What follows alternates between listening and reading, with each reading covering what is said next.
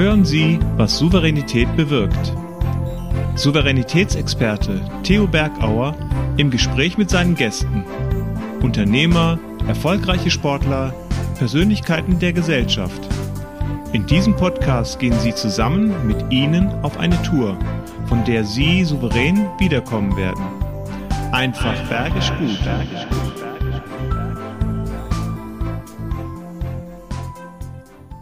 Ich liebe die Berge, ich liebe die Menschen und ich liebe den Motorsport. Und hinten seht ihr schon die Berge. Ja, am Nürburgring. Berge zu versetzen, vielleicht mal Berge wegzubringen, damit du hinter den Kulissen siehst, wie so ein Spektakel abläuft. Wie oft ist es für dich wichtig, deinen Mitarbeitern, deinem Partner Erlebnisse zu bringen, an die sie noch lange denken? Wie gehst du damit um, Bilder zu entwerfen, Bilder zu zeigen und andere zu begeistern mit dem, was dir vor dein Auge kommt? Wie gelingt es dir, Momente von Traurigkeit, Momente des Erfolgs zu konservieren, damit alle daran teilhaben können? Jemand, der das tagtäglich macht und an der Formel 1 ganz nah dran ist, den haben wir heute als unseren Gast. Er ist Kameramann. Er ist Kameramann seit vielen Jahren und das mit Leidenschaft. Hier ist er, Tobias Bannerfeld. Hallo, mein Name ist Tobias Bannerfeld. Ich bin jetzt hier gerade im schönen München und genieße meinen letzten Urlaubstag mit meiner Frau. Beruflich bin ich eigentlich hinter der Kamera zu finden, denn ich äh, arbeite unter anderem als Kameramann für die Formel 1 Übertragung von Sky Deutschland äh, abwechslungsreicher Job, macht sehr viel Spaß und äh, immer wieder was Neues. Und was ich da so erlebe, das erzähle ich jetzt im Podcast, was Souveränität bewirkt von Theo Bergauer. Viel Spaß. Ja, herzlich willkommen, lieber Tobias. Äh, lang ist her, wo wir beide miteinander unterwegs waren, auch schon im Motorsport, damals am Hockenheimring in der Formel 3. Da warst du hinter der Kamera und ich durfte ein Gespräch führen und wurde auch interviewt zu dem, wo ich ein Karrierecoach war für einen Sportler im Motorsportbereich. Und der Motorsport, ich glaube, der hat dich weiter äh, beschäftigt und deshalb ist es schön, dass du da bist. Herzlich willkommen, lieber Tobias. Ja, Theo, danke für die Einleitung und äh, schön, dass ich dabei sein darf. Und wie du sagst, ja, die Erinnerungen, die habe ich immer noch auch präsent im Kopf, weil wir damals eben äh, im, am Hockenheimring oben auf mhm. dem äh, Bar Vue Tower, glaube ich, heißt, äh, gestanden ja. sind und da das Interview gemacht haben. Ja. ja. da warst du noch hinter der Kamera. Ähm, da war ja so die ersten, die ersten Ideen und das ist auch die Frage von der Doris äh, aus meinem letzten Talk von Doris ähm, Kuruti Stern. Die wollte einfach wissen, wie kam denn so deine Faszination für den, diesen Kameraberuf, der Mann hinter der Kamera? Das hat irgendwo in der Oberpfalz begonnen, oder? Das hat in der Oberpfalz begonnen. Also eigentlich hat es mir jetzt zu Hause in Amberg bei meinen Eltern schon begonnen. Mein Vater hatte damals eine HI8-Kamera ähm, und äh, die habe ich dann des Öfteren auch mal in die Hand genommen, äh, bei, Urlaubsfilmen oder äh, Familienfesten oder auch mhm. einfach mal so, so ein bisschen ja, blöd in der Gegend gefilmt, sage ich mal. Und äh, dann, dann war für mich irgendwann mal so klar, ja, das ist das, was ich gerne lernen möchte auch, also wirklich professionell. Dann habe ich äh, 2003 ein Praktikum bei Oberpfalz TV gemacht, da haben wir uns ja dann mehr auch kennengelernt dort. Ja. Und äh, von 2004 bis 2007 eben die Ausbildung gemacht. Äh, dann für mich ja festgestellt, dass äh, die Kamera eher so mein, mein Ding ist, äh, worauf ich mich spezialisieren möchte auch. War dann äh, bis 2011 noch bei Oberpfalz TV, habe dann da hauptsächlich als Kameramann gearbeitet und bin dann 2011 zu Sky gewechselt. Und die haben dann damals einen, äh, einen Sportnachrichtensender eröffnet oder mhm. gegründet. Ähm, da, den durfte ich dann mit aus der Taufe heben. Und dann ging es irgendwann äh, 2019, als Sky die Rechte wieder bekommen hat, mit der Formel 1 los. Äh, und seitdem ja, ist jetzt meine dritte Saison im Moment und äh, aufregend immer noch und macht immer noch sehr ja. viel Spaß. Also back to the roots, wieder dem Benzin Zurück. Genau. Und das, das, hat dich fasziniert. Wie hast du das gespürt, dass das hinter der Kamera so eine Berufung für dich werden kann? Was, was, was, wie könntest du das beschreiben? Was? Ja, also Bildgestaltung an sich hat mich schon mal interessiert. Ich, wie mhm. gesagt, auch gerne fotografiert. Äh, mache ich auch immer noch sehr, sehr gerne. Mhm. Also ich habe auch sehr viele Kameras zu Hause, mit denen ich fotografiere. Mhm. Und ähm, es ist halt immer noch das Aufregende, finde ich, ähm, vor Ort zu sein bei einer Produktion oder bei einem Event und nicht äh, das von der, vom Fernseher aus zu sehen. Ich meine, das mhm. ist halt äh, spezieller nochmal, weil du kriegst alles direkt mit, irgendwie du riechst es auch, also gerade jetzt bei der ja. Formel 1 zum Beispiel einfach ja. diesen, diesen, diesen Geruch, äh, man hört einfach extrem viel auch und das, äh, ja, das ist immer noch sehr, sehr aufregend und ähm, wie gesagt, macht immer noch sehr viel Spaß und äh, mir, mir gefällt es einfach, den Leuten auch zu zeigen, Dinge, die um mich herum passieren und da mhm. möchte ich die Leute vielleicht ein bisschen mitnehmen und äh, mhm. das ist das, was mich immer antreibt, immer noch. Mhm. Also, glaube ich, schon in die Wiege gelegt von deinem Vater, dieser, diesen Blick für, für Situationen, ähm, einfach mit einem anderen Blick durch die Welt zu gehen, wo andere vielleicht gar nicht hinschauen, das gar nicht mitbekommen, bleibt dein Auge ver, verharrt und, und sagt, Mensch, da könnte ich was draus machen. Genau, genau. Also auch mein, mein Vater zum Beispiel hat auch äh, sehr, sehr, selbst sehr viele Videos gedreht äh, mhm. und die dann auch geschnitten. Und man hat es dann auch so mitbekommen. Also er hat auch dann immer gesagt, wenn man fotografiert hat, als ich als Kind war, äh, noch ein Kind war, dann, dann mhm. ja, schau mal, das ist ein schönes Format, oder gehen wir da runter oder schöner, schöner Ausschnitt irgendwie, solche mhm. Sachen. Und mhm. äh, von dort an war dann für mich klar, ja, das, das ist was, woraus man auch einen Beruf machen könnte. Und man hat sich mhm. da berufen gefühlt, vielleicht auch in einer ja. Art und Weise. Und ja. ähm, das ist das, äh, was ich jetzt auch mache und auch hoffe ich äh, bis zum Ende meiner beruflichen Karriere noch weitermachen kann. Ja also einen guten Lehrmeister gehabt, wo dich dein Papi da hingeführt hat, einfach die Augen geöffnet im wahrsten Sinne des Wortes für Einstellungen, für Perspektiven, wo genau, genau. normaler, der halt so durchs Welt, durch die Welt geht, diesen ja. Blick gar nicht dafür hat. Genau, also Was gibt es denn da für Tipps? Weil ich glaube, heutzutage sind ja viele Kameramänner, heutzutage haben wir irgendein iPhone oder irgendeinen anderen Möglichkeit, dass man die da, ähm, positionieren sich gleich als Kameramann und sagt, hey, ich kann jetzt auch Kamera ähm, aber da, da muss man ja was lernen. Was, was sind so grundlegende Tipps, wenn wir schon mal so einen Experten da vor mir bei der Kamera haben?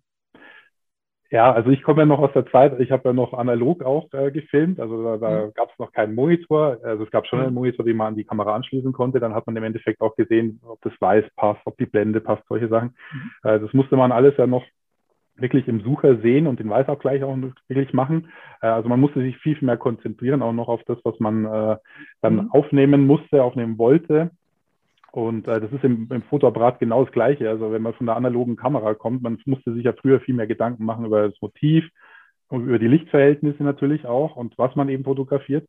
Und ähm, da fängt es eigentlich an, finde ich. Also man muss wirklich immer erstmal überlegen, ähm, ist das, das wirklich das finale Bild, was ich zeigen möchte und, und mhm. konzentriert daran gehen, dann dementsprechend einstellen, die Blende, Belichtung, eben solche Sachen. Schärfe mhm. natürlich, ist ja. klar, weil ohne Schärfe schaut jedes Bild nicht gut aus. Ja. Und ähm, das, das begleitet mich auch immer noch. Also ähm, mhm. jetzt sind die Kameras digital, man hat einen Farbsucher zum Beispiel, man sieht viel mehr, man bekommt viel mehr Informationen auch zurück durch den Sucher. Und ähm, das erleichtert es natürlich auf eine Art und Weise, aber du musst dich trotzdem natürlich Gedanken drüber machen, was du da zeigen möchtest. Also ich meine, mhm. klar, ich mache sehr viel Live-Kamera auch, also da, da ist es eher, geht es um Reaktion als um große Gestaltung. Aber ja. wenn ich dann mal wieder äh, für, für ja, Interviews oder, oder für äh, Dokus drehe oder für Berichte, dann mhm. äh, hast du viel mehr, viel mehr Zeit, irgendwie die Bilder einzustellen und dich darauf zu konzentrieren und auch einzurichten. Und mhm. da muss man immer noch trotzdem sich überlegen, oh, schaut es gut aus, dementsprechend auch mal tiefer gehen äh, in der ja. Achse, dann also viel bewegen auch. Und äh, ja, das ist eigentlich wichtig, also dass man einfach mhm. flexibel ist und, und ähm, bildgestalterisch denkt halt eben auch. Ja. Ja, das ist ja interessant, wie du dich dann mit dir selber beschäftigst. Äh, aber aus anderer Sicht ist natürlich auch wichtig, einmal eine Vorahnung zu haben. Was könnte denn den Zuschauer interessieren? Denn ich mach's, das machst du ja nicht nur für dich, da sind ja Millionen vor dem Fernseher äh, oder vom TV und, und wollen das ja sehen. Und wie weit kannst du dich da in die Lage versetzen, was vielleicht für andere spannend ist? Gut, das ist natürlich alles situationsabhängig, muss man mhm. auch sagen. Also äh, man, man muss erkennen, ob welche Situation gerade wichtig ist und, mhm. und äh, was den Zuschauer eben interessieren könnte. Also wie du auch sagst, äh, ich bin der verlängerte Arm des Zuschauers in dem Moment auch, weil der sitzt ja. ja dann da und will das ja sehen. Ähm, dementsprechend immer muss man natürlich mit, mit äh, offenen Augen und Ohren rumgehen ähm, mhm. und sich dann eben auch Gedanken drüber machen, ist es ein wichtiges Bild, könnte das Bild irgendwann wichtig sein. Man muss mhm. natürlich so ein bisschen Vorinformationen auch haben, was gerade so los ist. Ähm, ja was sich entwickeln könnte an einem Rennwochenende zum Beispiel. Ähm, Im Moment ist gerade, sagen wir mal, Silly Season. Da geht es darum, ähm, wann die Fahrer, ob das Fahrer wechseln könnten zu anderen Teams. Mhm. Da geht mhm. man im Moment auch gerade mit ähm, noch einem extra Fokus durch, durch den Fahrerbereich und schaut, welcher Fahrer mit welchem Verantwortlichen sich gerade unterhält. Ja. Nimmt das Bild mal mit im Endeffekt könnte es passieren, dass dann vielleicht ein paar Tage später die Info kommt, ja, der Fahrer wechselt dorthin. Und dann sagt man, ah, okay, wir haben das auch schon gezeigt. Und dann kannst du das dem Zuschauer zeigen, hier, da hat ja. sich das vielleicht schon abgezeichnet, ja. solche Sachen. Und ähm, ja, also wie gesagt, man, man muss immer die Augen und Ohren offen halten und wissen, was gerade so los ist. Also, mhm. also ist, äh, viele Sinne offen haben. Und, absolut, ähm, absolut. glaube, eine wichtige Frage ist auch, ähm, das ist ja Formel 1 ist auch spektakulär und da passieren ja auch Unfälle. Und die Frage ist natürlich, ähm, muss man da wirklich draufhalten, wenn Schicksalssituationen entstehen, wenn, wenn Menschenleben in Gefahr sind? Äh, wie gleichst du das aus und, und wie siehst du das als jemand, der ganz nah an solchen Situationen ist und vielleicht auch zwiegespalten ist? Äh, eigentlich wollen es die Zuschauer sind, andererseits ähm, ist es nicht ehrenhaft, äh, da drauf zu halten? Das ist äh, ein guter Punkt. Ähm, mhm. Ich hatte das letztes Jahr, diesen Fall, als äh, Roman Grosjean diesen, diesen mhm. wirklich unglaublich schrecklichen Unfall hatte in Bahrain. Ähm, wir, wir hatten in dem Moment auch überhaupt nicht wirklich gesehen, was da passiert ist. Also wir, wir standen noch oben auf dem Turm und haben den Start verfolgt und äh, wir hören ja dann auf unseren Headsets auch den Kommentator eben und dann hörst du nur auf einmal ja, oh, schrecklicher Unfall und mhm. gut, schrecklicher Unfall ist immer so eine Ansichtssache, was? Das ist, äh, der crasht mit Full, Full Speed rein, so wie jetzt vielleicht Max Verstappen äh, in, in England. Das ist mhm. natürlich auch ein schrecklicher Unfall, aber ja. dann haben wir gesehen, dass, dass da Rauch kam und Feuer in der Formel 1 ist ähm, grundsätzlich ein schlechtes Zeichen. Ja. Man sieht es auch nicht mehr, Gott sei Dank, so oft. Aber mhm. äh, da haben wir auch gedacht, oh, das, das war was Schlimmes. Und mhm. dann funktionierst du nur noch. Also das ist wirklich, mhm. ähm, da mhm. schaltest du in dem Moment in einen Modus, wo du sagst, okay, jetzt müssen wir gucken, was da los ist. Mhm. Und äh, wir sind dann zum Medical Center damals gefahren, weil im Normalfall kommen die Fahrer dann dort an, werden da erst versorgt und dann ja. werden sie dann meistens mit dem Hubschrauber weitergeflogen, wenn es wirklich äh, eine Abklärung im, im Krankenhaus äh, notwendig ist. Und dann kommen wir da eben an und äh, das war mein, mein äh, Moderator und ich, also Peter Hardenack und ich waren dann dort. Mhm. Und äh, ja, dann, dann kam Romain Grosjean damals im Krankenwagen da angefahren und wir waren dann live drauf auch. Äh, und da haben wir dann gesehen, die Tür geht auf und dann siehst du einen komplett schockierten Romain Grosjean.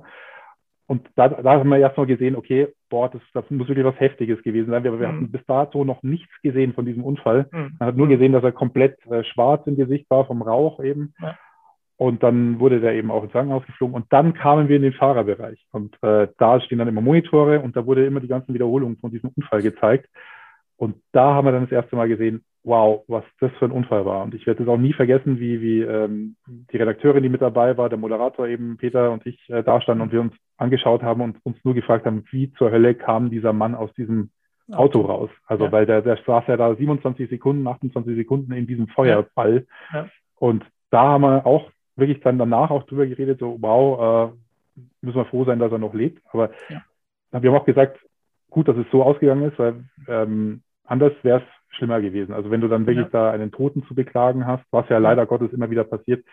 Von daher, das Ende war ja gut, aber ich möchte mir nicht ausmalen, wie diese Situation wäre, wenn dort mhm. jemand sterben würde und man da mhm. trotzdem drauffällt ja. noch und so. Das ist, äh, ja, man funktioniert in dem Moment und, und man, danach macht man sich da Gedanken drüber, ja. Das mhm. ist, äh, ja, ich glaube auch. Das ist part of, part of the business. Also muss man leider ja. so sagen. Das ist, ja, ja. ja. Weil der Zuschauer will es ja trotzdem sehen. Der will wissen, was da los ist. Ja. Das ist ein Zwiespalt. Weißt du? und, ja, und wer die Bilder hat, der, der hat einfach auch, äh, ja, der kann aufklären, der kann zeigen und die neue, das genau. ist ja da, was ist genau. passiert. Und das ist so. Aber es zeigt auch wieder, dass wir ein tolles Sicherheitssystem haben. Ähm, wer die Absolut. Bilder gesehen hat, durch die Leitplanken durch, also jeder gedacht, Kopf ist ab, aber dieses ganze Absolut. System, der Käfig jetzt außenrum, der immer diskutiert wurde, hat seine Daseinsberechtigung. Muss man auch sagen, dass Romain Grosjean einer derjenigen war, der gesagt hat, äh, diesen Halo, dieses Halo braucht. Mhm. Also er war ja kein großer Fan davon und im ja. Endeffekt dieses Halo ihm jetzt das Leben gerettet. Hat ihm das Leben gerettet. Ja. Ja, dann gehen wir lieber mal zu schönen äh, Momenten. Das sind ja dann die Siegesfeiern. Das ist ja dann, wenn der ganze Druck abgeht. Ich glaube, das sind schönere Bilder. Ähm, und ähm, vielleicht passt auch da die Frage von der Doris. Die hat nämlich eine zweite Frage die sagt, was waren denn so tolle Momente und was kannst du dich erinnern, wo du mal einen Moment festgehalten hast, wo jeder gesagt hat, wow, dass du das vor die Kamera bekommen hast? Ähm, gut, Siegesfeier, wenn du sie jetzt ansprichst, das war 2019 in Austin, als äh, Lewis Hamilton da eben äh, auch wieder Weltmeister wurde. Das war ja mhm. dann im Endeffekt, lass mich kurz überlegen, sein äh, sechster Titel mhm. gewesen ja, sein. Genau. Ja. Ähm, und ja, klar, wenn du da mit dabei bist, wenn äh, eben der Champagner gespritzt wird und, und äh, das Team Louis hochleben lässt und, und äh, alle Pressevertreter auch äh, mhm. um die besten Bilder kämpfen. Also es ist wirklich so, dass da ein, ein Riesenpulk an Leuten um dich rumsteht, Fotografen, Kameraleute mhm. eben und du mhm. mittendrin. Und äh, da gab es ein wunderschönes Bild. Damals waren wir auch live drauf. Ähm, da, dann wurde da Louis in die Höhe geworfen und äh, ich bin dann mit der Kamera in dem richtigen Moment auch auf ihn zugegangen und man sieht auch gerade, wie er hochkommt und dann äh, winkt er mit seiner UK-Flagge auch noch in die Kamera. Das war natürlich der perfekte Schuss in dem Moment. Also das ist genau ja. das, was du da zeigen musst auch und was der Zuschauer auch sehen möchte. Äh, sowas natürlich, dann ähm, ja, gut, nochmal ein bewegender Moment eben als Roman Gaujean, nochmal sind wir mhm. beim Thema, äh, dann ein paar Tage mhm. später auch wieder ins, ins äh, Paddock zurückkam mit dick eingebundenen Händen und äh, den Leuten, die Leute eben weinend teilweise um den Hals gefallen sind, wo du wirklich gemerkt hast, okay, da sind richtig Emotionen äh, rausgekommen aus allen Leuten.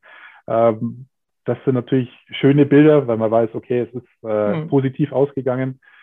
Ein Bild, was ich auch nie vergessen werde, das äh, war noch zu Oberpfalz-TV-Zeiten. Da ist äh, Viktor Juschenko damals, der ukrainische Präsident, in mhm. der KZ-Gedenkstätte Flossenbürg gewesen. Mhm. Und sein Vater war ja dort Häftling auch. Ja. Und der ist dann durch diese Ausstellung gegangen und da war auch ein riesen Pressetrubel dort. Und ähm, dann stand der Mann weinend vor der Tafel äh, für seinen Vater. Mhm. Und das hatten wir auch als einziges Kamerateam damals, weil alle anderen irgendwie da rumgewuselt sind und sich andere Positionen gesucht haben. Und man hat da schon irgendwie gemerkt, so ja, äh, da liegt was in der Luft, also da, da passiert jetzt gleich was. Mhm. Und ähm, ja, ich weiß noch, wie ich ganz oder relativ nah dran war am Viktor Juschenko und dann merkt man so, okay, jetzt und dann hat er zum Weinen angefangen, was ein sehr bewegendes Bild natürlich auch war.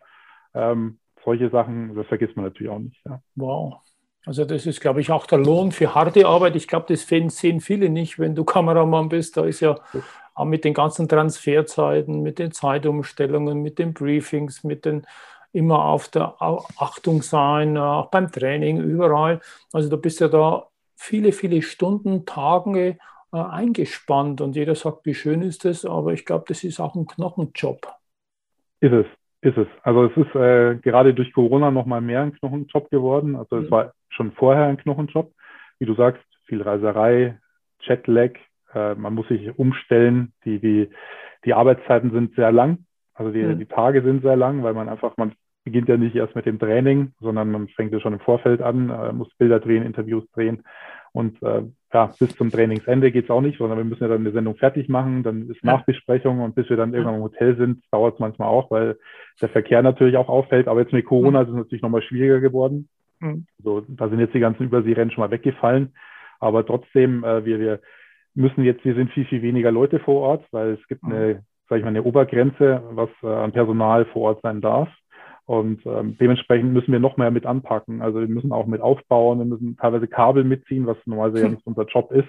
Ja. Äh, das ist dann wirklich ein Knochenjob. Also wir bauen, deswegen äh, fliegen wir auch schon früher teilweise mhm. hin, ähm, mhm. ziehen die Kabel mit, bauen eben die Container auf die ganze technische Infrastruktur vor Ort, dass das alles funktioniert. Und das äh, hat sich durch Corona einfach ähm, ja, nochmal geändert und ist nochmal mehr anspruchsvoller auch geworden. Aber schweißt auch zusammen, muss man auch sagen. Also, Wir machen Rast mit Theos einfach bergisch guten Tipps. Raus aus dem Tal. Raus aus dem Tal. Du denkst, du bist was Besseres und musst nicht mit anpacken. Wie dir das gelingt, dieses Tal zu verlassen und mit anzupacken. Ich gebe dir mal drei Tipps dazu. Erster Tipp ist, überprüfe deine Glaubenssätze. Woher kommt das? Wo sind die Ursachen? Welche Glaubenssätze sind in dir? Habe ich nicht nötig? Brauch doch ich nicht? Und so weiter. Zweiter Punkt ist, übe im Kreise eines neuen Umfelds, zum Beispiel in einem Verein oder bei sozialen Aufgaben. Da kannst du gern mal mit anpacken und dich ausprobieren. Und dritter Punkt ist, sei dankbar. Genieße die Dankbarkeit und die Wertschätzung andere gegenüber, die du brauchst in deinem Job, um erfolgreich zu sein, weil sie eben tagtäglich kräftig anpacken. Dann wirst du sehen, du hast eine andere Einstellung und es wird bergisch gut. Ja, und du verstehst auch die Dinge. Das ist auch, ich glaube, in der, in der Wirtschaft ganz interessant, wenn ein Chef selber mit anpackt, äh, mit lang, hinlang, wenn Not am Mann ist und nicht zu sagen, nee, ich bin Chef, ich bin äh, Starkameramann, lasst mich in Ruhe. Ich glaube, dann schwindet schnell die Akzeptanz, weil ihr seid ja auch ein Team.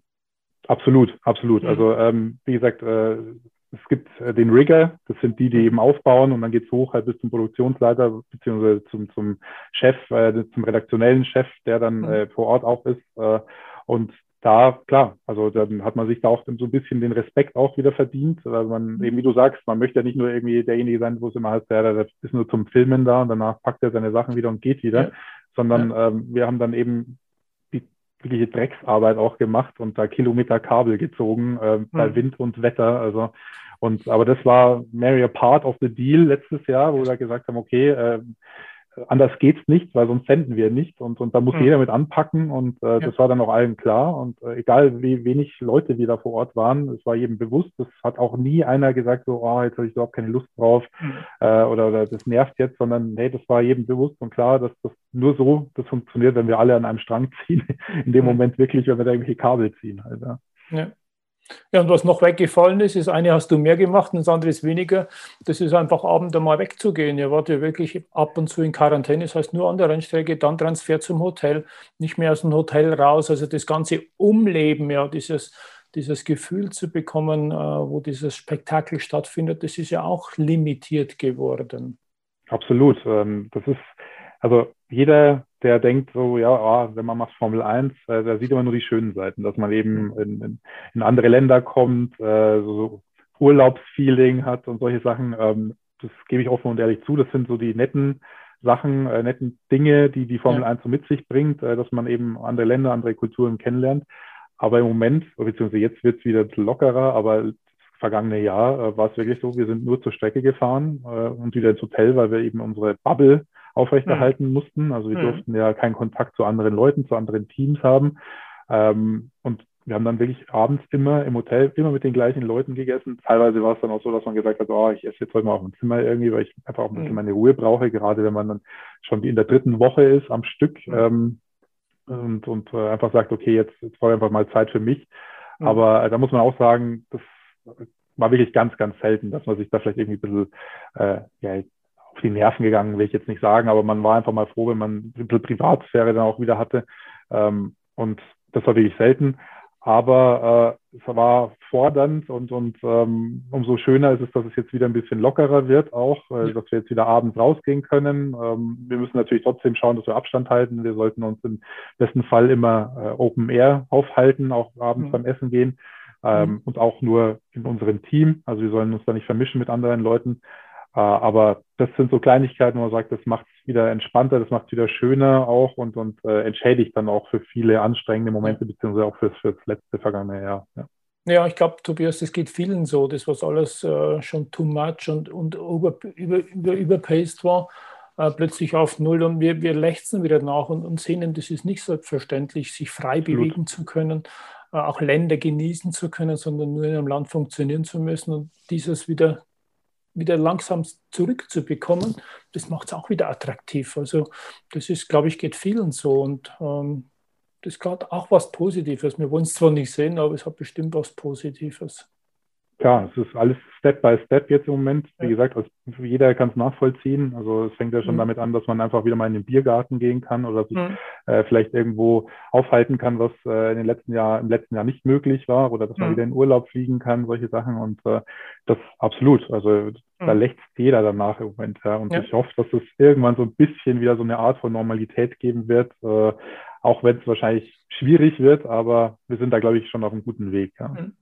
Wo noch jeder danach lechzt, ist, glaube ich mal, dass seine Arbeit wertgeschätzt wird. Bei der Formel 1 ist es so, wenn du ein toller Fahrer bist, ein tolles Team, dann wird es platzierungsmäßig wertgeschätzt. Ähm, meine Frage an dich, gibt es denn bei euch im Kamera, ähm, Kameramann-Umfeld oder Kamerafrau auch irgendeinen Award, einen Preis, äh, wo du, du mal sagst, wow, das war ja toll, wenn ich da auch einmal auf dem Podest stehen würde und auch für mich selber den Champagner spritzen könnte? Nee, so in der Art gibt es bei uns leider nicht. Also das, ähm, ich meine, man, es gibt Kameramannpreise, ja, das ist aber dann eher für, für szenische äh, Sachen, also wenn man mhm. äh, Kameramann ist äh, für Film und Fernsehen. Mhm. Äh, Dokumentation natürlich auch, also mhm. das gibt es schon auch. Ähm, es gibt für Berichterstattung Preise, also ja. ähm, da ist Sky auch regelmäßig äh, nominiert. Und äh, das ist dann schon eine Wertschätzung, wenn du dann Teil dieser Produktion warst und das dann ausgezeichnet wird.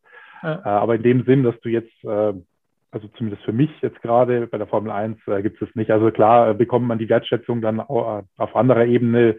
Äh, die Redaktionskollegen sagen dann, wow, war wieder ein Top-Bild, was du da abgeliefert hast und, und äh, oder äh, schönes, gutes Wochenende, was du da gemacht hast. Oder, oder mhm. also es sind so Kleinigkeiten, aber es ist jetzt nichts irgendwie, äh, wo man sagt, ja, äh, da wird man ja groß gelobt, aber muss man auch sagen, wenn du das dafür machst, also dann, dann, dann ja, ist es vielleicht der falsche Job, weil ja. ähm, das, das, das ist halt einfach, ja. wie genau, also wie ein Job wie jeder andere, muss man auch sagen, ähm, ein bisschen aufregender vielleicht, aber äh, dafür macht man mhm. das nicht, sondern man macht es einfach, mhm. weil es einen selber antreibt, die besten Bilder mhm. zu bekommen und, und äh, mhm. ja, dafür macht Ja, das ist gut so. Ja, wenn man gesagt, eine Berufung, deinen Beruf zu haben und nicht, ähm, ich glaube, das, das, spürst du selber, wenn du jeden Tag glücklich, aber geschafft von der Rennstrecke zurückgehst. Ja.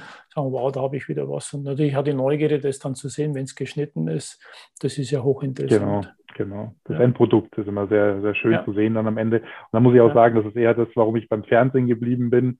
Ich hatte mal kurzzeitig überlegt, ob ich nochmal irgendwie auch äh, Kamera studiere und mhm. dann äh, vielleicht auch so in Film und Fernsehen gehe. Aber mir persönlich dauert es zu lange, bis ich mal da ein Endergebnis sehe. Also wird, mhm. der Film wird ja dann noch länger geschnitten und, und äh, generell der Dreh von so einem Film oder von so, so einer Serie, es zieht sich ja dann auch. Und da ist einfach Fernsehen noch schneller, man sieht das Endprodukt einfach auch schneller und früher und mhm. äh, das will ich dann auch relativ zügig aussehen. Und von daher, das mhm. ist, glaube ich, so auch mit der Hauptgrund, warum ich dann gesagt habe, nee, ja. Fernsehen ist dann vielleicht lieber doch, so dieses Schnelllebige ja. ist dann doch das meine auch.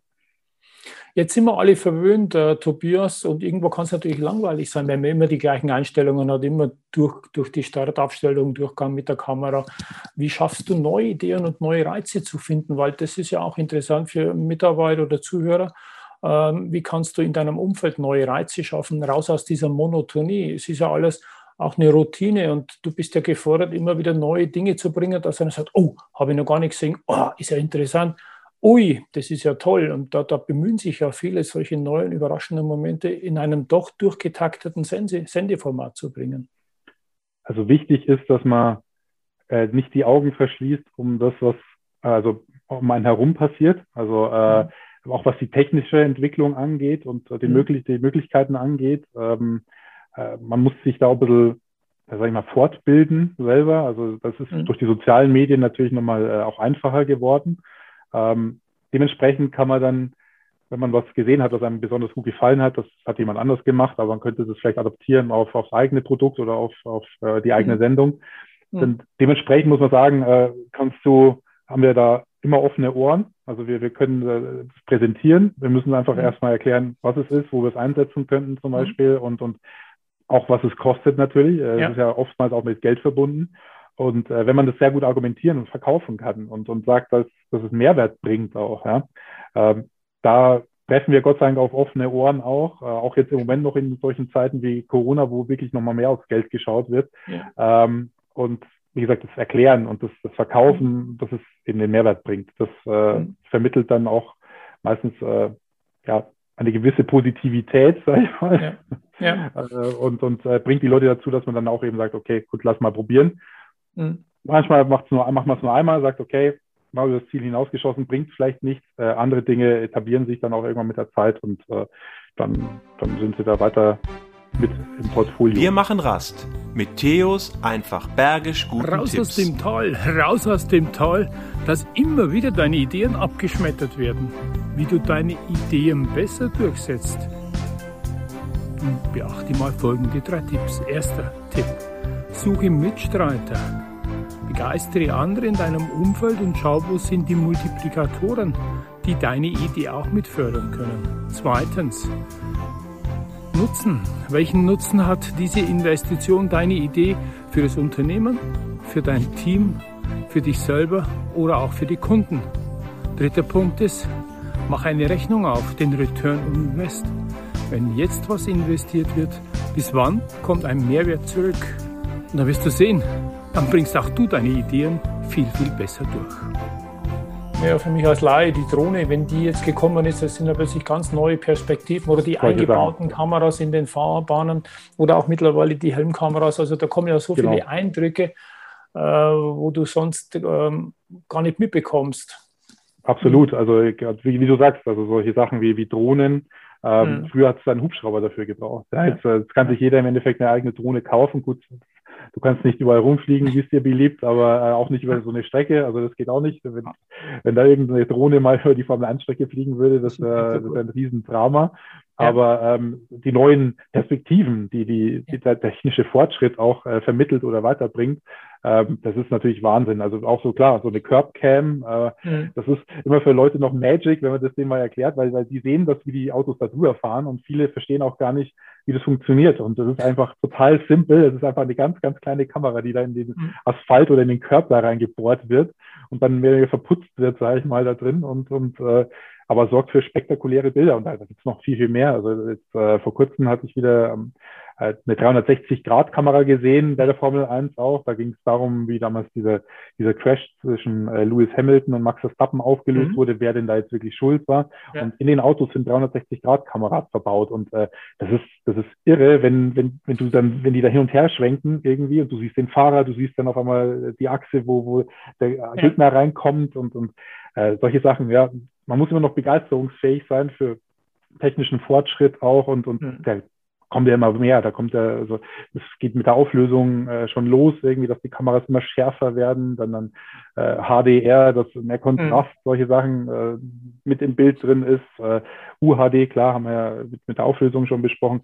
Ähm, dann, dann immer kleiner, wie du sagst, im Helm auch. Also es gibt, da gibt es mhm. ja auch Ideen im Moment, äh, hast du noch nichts im Helm. Das ist einfach äh, dem geschuldet, dass, dass die Helmhersteller irgendwie das noch nicht so wirklich verbauen können oder, oder die, die äh, FOM, also das Formel 1 Management, der ja. ja dahinter steht, mehr oder weniger. Aber auch da sind sie auf dem Weg und es gibt ja immer jedes Jahr äh, vor jeder Saison auch ein, ein Briefing beziehungsweise ein Meeting mit der FOM, wo äh, technische Fortschritte präsentiert werden, die sie sich für die mhm. Saison überlegt haben. Und da sind auch äh, viele aufregende Sachen dabei und äh, mhm. ja, macht auch Spaß, wenn man sieht, es bleibt ja nicht bei irgendeinem Stand, sondern es entwickelt ja. sich ja auch immer weiter, Gott sei Dank. Ja. ja. das ist gut so, also dass man hier weiterkommt und das ist ja der Reiz. Äh, Neues und was mir gerade noch einfällt, ihr seid ja oft auch für die Beweisführung dann da, wenn ihr oft auch Videoaufzeichnungen ähm, genommen, um dann ähm, eben ja, Strafen auszusprechen, Regel, Regelverstöße und da wird wahrscheinlich auch oft, äh, wird er gebeten, auch euer Material mit abzugeben, oder? Also unser Material ist eher weniger, muss ich ganz ehrlich mhm. sagen, weil äh, die FOM, also äh, eben die, die die ganzen mhm. Strecken äh, bestückt mit den Kameras, äh, da eine Armada an Kameras zur Verfügung hat. Also man, es gibt ja noch mehr Kameras als die, die im World Feed dann, also in, in dem mhm. äh, Feed, was der Zuschauer dann auch sieht, äh, als man da sieht, sondern es gibt ähm, noch viel, viel mehr Kameras, die äh, dann, was um die Strafen, eben wenn es um die mhm. Strafen geht, äh, wo, wo der Rennleiter dann drauf Zugriff hat. Also mhm. es gibt so Überwachungskameras, sind das da mehr oder weniger, die dann auch remote gesteuert sind. Und ja. da sitzen die dann eben äh, bei Race Control und äh, analysieren dementsprechend dann eben auch die Szenen nochmal mit an, aus anderen Kameraperspektiven auch. Mhm. Ähm, dass wir jetzt unser Material abgeben, müsste ich überlegen, hatten wir, hatten wir, glaube ich, noch nie. Nee, also es, äh, was, was sie manchmal wollen, sind die Interviews eben auch, also weil sie wissen wollen, ob das wirklich so gesagt wurde. Ja. Aber jetzt für, für Strafen an sich äh, muss man noch okay. nichts abgeben. Ne? Kommt vielleicht mal irgendwann. Naja, wollen wir mal nicht die schlafenden Hunde wecken. Ja, genau, genau. Würde ja noch mehr Arbeit bedeuten. Ja, ja. ja ähm, eine Frage, die ich noch habe. Du hast ja auch so einen kleinen Mann im Ohr. Nicht jetzt, sondern dann, wenn du mit deiner Kamera unterwegs bist. Äh, wie siehst du diese Diskrepanz oder vielleicht zur Ergänzung, wenn du von außen äh, Anweisungen kriegst, geh mal dahin, mach, äh, oder du bist gerade gedanklich in einer anderen Szene drinnen. Also wie ist so das Spannungsfeld zwischen frei gestalten zu können, aber auch funktionieren zu müssen, weil du irgendwann eine Ansage kriegst? Das ist äh, lustig, ja. Es gibt immer mal wieder äh, nicht Auseinandersetzungen, aber Meinungsverschiedenheiten, ähm, weil in dem Moment bin ich ja auch der verlängerte Arm des äh, Regisseurs, der in mhm. München sitzt. Also wir haben ja mhm. eine Remote-Produktion. Also wir okay. sind äh, mit der ganzen Technik vor Ort, aber also Kameratechnik und, und Tontechnik, aber äh, zusammengeschnitten wird das ganze Programm in München. Mhm. Und das macht es schon mal sehr kompliziert, weil einfach äh, die Leute, die in München sitzen, vielleicht nicht die Gegebenheiten kennen äh, an der Rennstrecke oder die örtlichen Gegebenheiten und dementsprechend teilweise Forderungen haben oder Wünsche haben, wo du dann sagst, okay, ähm, geht nicht, dann, dann wird da erstmal ewig diskutiert, dann sagst du, okay, ich kann es euch gerne zeigen, dann rennst du da mit dem Handy teilweise rum oder eben mit der Kamera und zeigst dann erstmal, was da so los ist. Und dann, dann erst verstehen die, ah, okay, stimmt, das ist ja wirklich so, äh, können wir wirklich nicht so umsetzen. Ähm, ich habe Gott sei Dank eine gewisse Freiheit auch, also äh, mhm. ich äh, habe das, ja, also wir haben das schon im Vorfeld so ein bisschen abgeklärt, dass wir das oder dass ich das anbiete, was gerade so um mich herum passiert und ich da mit mhm. offenen Augen immer rumlaufe auch und auch sich die Leute in München natürlich auf mich verlassen können, dass ich ihnen das mhm. bestmögliche Bild biete. Also das, das ist klar. Und äh, auch wenn es dann um Örtlichkeiten geht für Moderationen und sowas, also wir, wir gehen ja, äh, wenn man die Strecke jetzt vielleicht das erste Mal eben ähm, sieht, äh, gehen wir mal die Strecke auch ab. Man geht äh, die, die, das Paddock ab, also den, den Fahrerbereich auch, die Boxengaragen etc., alles drumherum, die Haupttribünen, die ja gegenüber von den Garagen sind um sich eben die bestmögliche Position zu suchen, dann für, für eine Moderation. Da mhm. macht äh, Corona jetzt auch gerade nicht leicht, weil wir da auch von den Leuten, von den Zuschauern, die da an die Strecke kommen, getrennt sind. Das heißt, dementsprechend, ja, äh, limitiert sind die Positionen gerade auch. Also und äh, die, die Hintergründe manchmal auch nicht so schön, wie man sich vielleicht wünschen würde. Ähm, und das ist eben der Punkt, wo es da manchmal ja, zu kleinen Meinungsverschiedenheiten kommt, äh, die dann aber auch schnell beigelegt sind, weil man einfach dann sagt, pass auf, es geht gerade nicht. Also es ist, wir mhm. können das nicht so machen. Äh, die sind es vielleicht dann auch aus Zeiten gewohnt, äh, wo, wo man überall hin konnte auch, was ja. einfach gerade jetzt nicht geht. Aber ja. ähm, im Großen und Ganzen, klar, arrangiert man sich damit. Man muss trotzdem auf Anweisungen hören. Also gerade wenn es um irgendwelche Grafikeinblendungen geht, muss man das Bild ja dementsprechend noch anpassen. Solche Sachen. Oder, oder wenn man äh, hört, dass der Mann jetzt, äh, der, der Gast zum Beispiel, ähm, seine Taufe bekommt, also unten die Namenseinblendung, ähm, da muss man dementsprechend natürlich enger auch auf den äh, Gast mhm. gehen. Aber das sind ja das sind mhm. Basics. Also von daher, ja. das weiß man ja, das geht in Fleisch und Blut über. Aber äh, Specials, klar, da muss man sich auf die Leute verlassen, ähm, wenn es um Einblendungen geht, weil man jetzt gerade nicht weiß, wie die aussehen und, und dann sagen ja. wir, okay, machen wir ein bisschen offener oder, oder fahren mal eher enger, solche Sachen. Aber im Großen und Ganzen arrangiert man sich da ganz gut und kommt auch gut miteinander aus. Und äh, wie gesagt, ich habe da eh Gott sei Dank so eine, so eine gewisse Freiheit und, und äh, ja. kann da auch anbieten, was, was wirklich gut aussieht. Ja.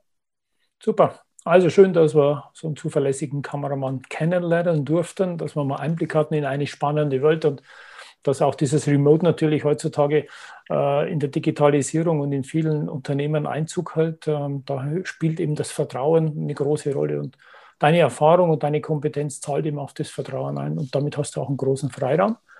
Ähm, und das ist schön so. Zum Abschied hast auch du das Recht, unserem nächsten Gast zwei Fragen zu stellen. Euch verbindet gemeinsam den Sport, der ist nämlich das Unternehmen Sportbusiness und er ist noch Dozent an der Hochschule und lehrt dort das Thema Sportmanagement. Es ist Professor Dr. Gerhard Nowak und du darfst ihm zwei äh, Fragen stellen, vielleicht auch in Richtung ja, Hochschule. Wie hat sich da was verändert? Gut, also generell, äh, inwieweit sich das natürlich jetzt auch durch äh, Covid verändert hat, äh, also mhm. gerade was auch äh, Vorlesungen vielleicht angeht, ob das jetzt komplett ja. digital ist und wie, wie schnell man da reagieren konnte.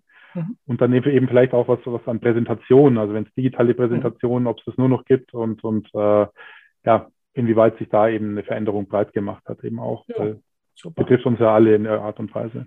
Das trifft euch alle und auch vielleicht dieses Hybride, ähm, dass man sagt, ein Teil ist präsent, der, der andere genau. Teil macht wie früher was Public Viewing, äh, macht es ganz anders. Also da gibt es bestimmt auch spannende Antworten, wie es momentan im, im Hochschule und äh, Hochschulumfeld gehandelt wird. Mhm. Lieber Tobias, hab herzlichen Dank und Sehr grüß nochmal München, wo du bist, nah am Sender und schon wieder wahrscheinlich auf gepackten Koffern zum nächsten Formel 1. Äh, da kommen ja. jedes Jahr immer mehr Termine dazu im Kalender ja. und äh, schön, dass du die Zeit für uns hattest, Einblicke zu haben. Sehr und gerne. Wir das nächste Mal noch viel besser hinschauen bei der Formel 1 und äh, sind gespannt auf neue Eindrücke, neue Impressionen. Haben riesen Dank, war wieder wunderbar mit dir. Danke dir. Danke, Theo. Hat sehr viel Spaß gemacht und ich hoffe, dass äh, einige interessante Punkte dabei waren und äh, das den Leuten gefallen wird. Danke dir. Und bis bald mal in echt. Müssen wir nicht warten. Ja, hoffentlich, hoffentlich. Ja, müssen wir mal schauen. Ja, das, das hat ja, das ist schon sehr, sehr lange äh, ja. oder viele Jahre her, dass wir uns das letzte Mal gesehen haben. Und ich hoffe, dass wir uns auch bald mal wieder richtig sehen und nicht virtuell. Nehmen wir es uns mal vor, dann kriegen wir es hin, Tobias. Genau, kriegen wir hin. Also, Mach's bye, bye. Ciao. Das war der Podcast, was Souveränität bewirkt. Wie hat Ihnen die Tour mit unseren Gästen gefallen? Nun wünschen wir Ihnen viel Freude beim Umsetzen. Es ist bergisch gut, wenn Sie den Podcast weiterempfehlen, teilen und auch gerne liken. Vielen Dank fürs Zuhören und bis zur nächsten Folge, was Souveränität bewirkt.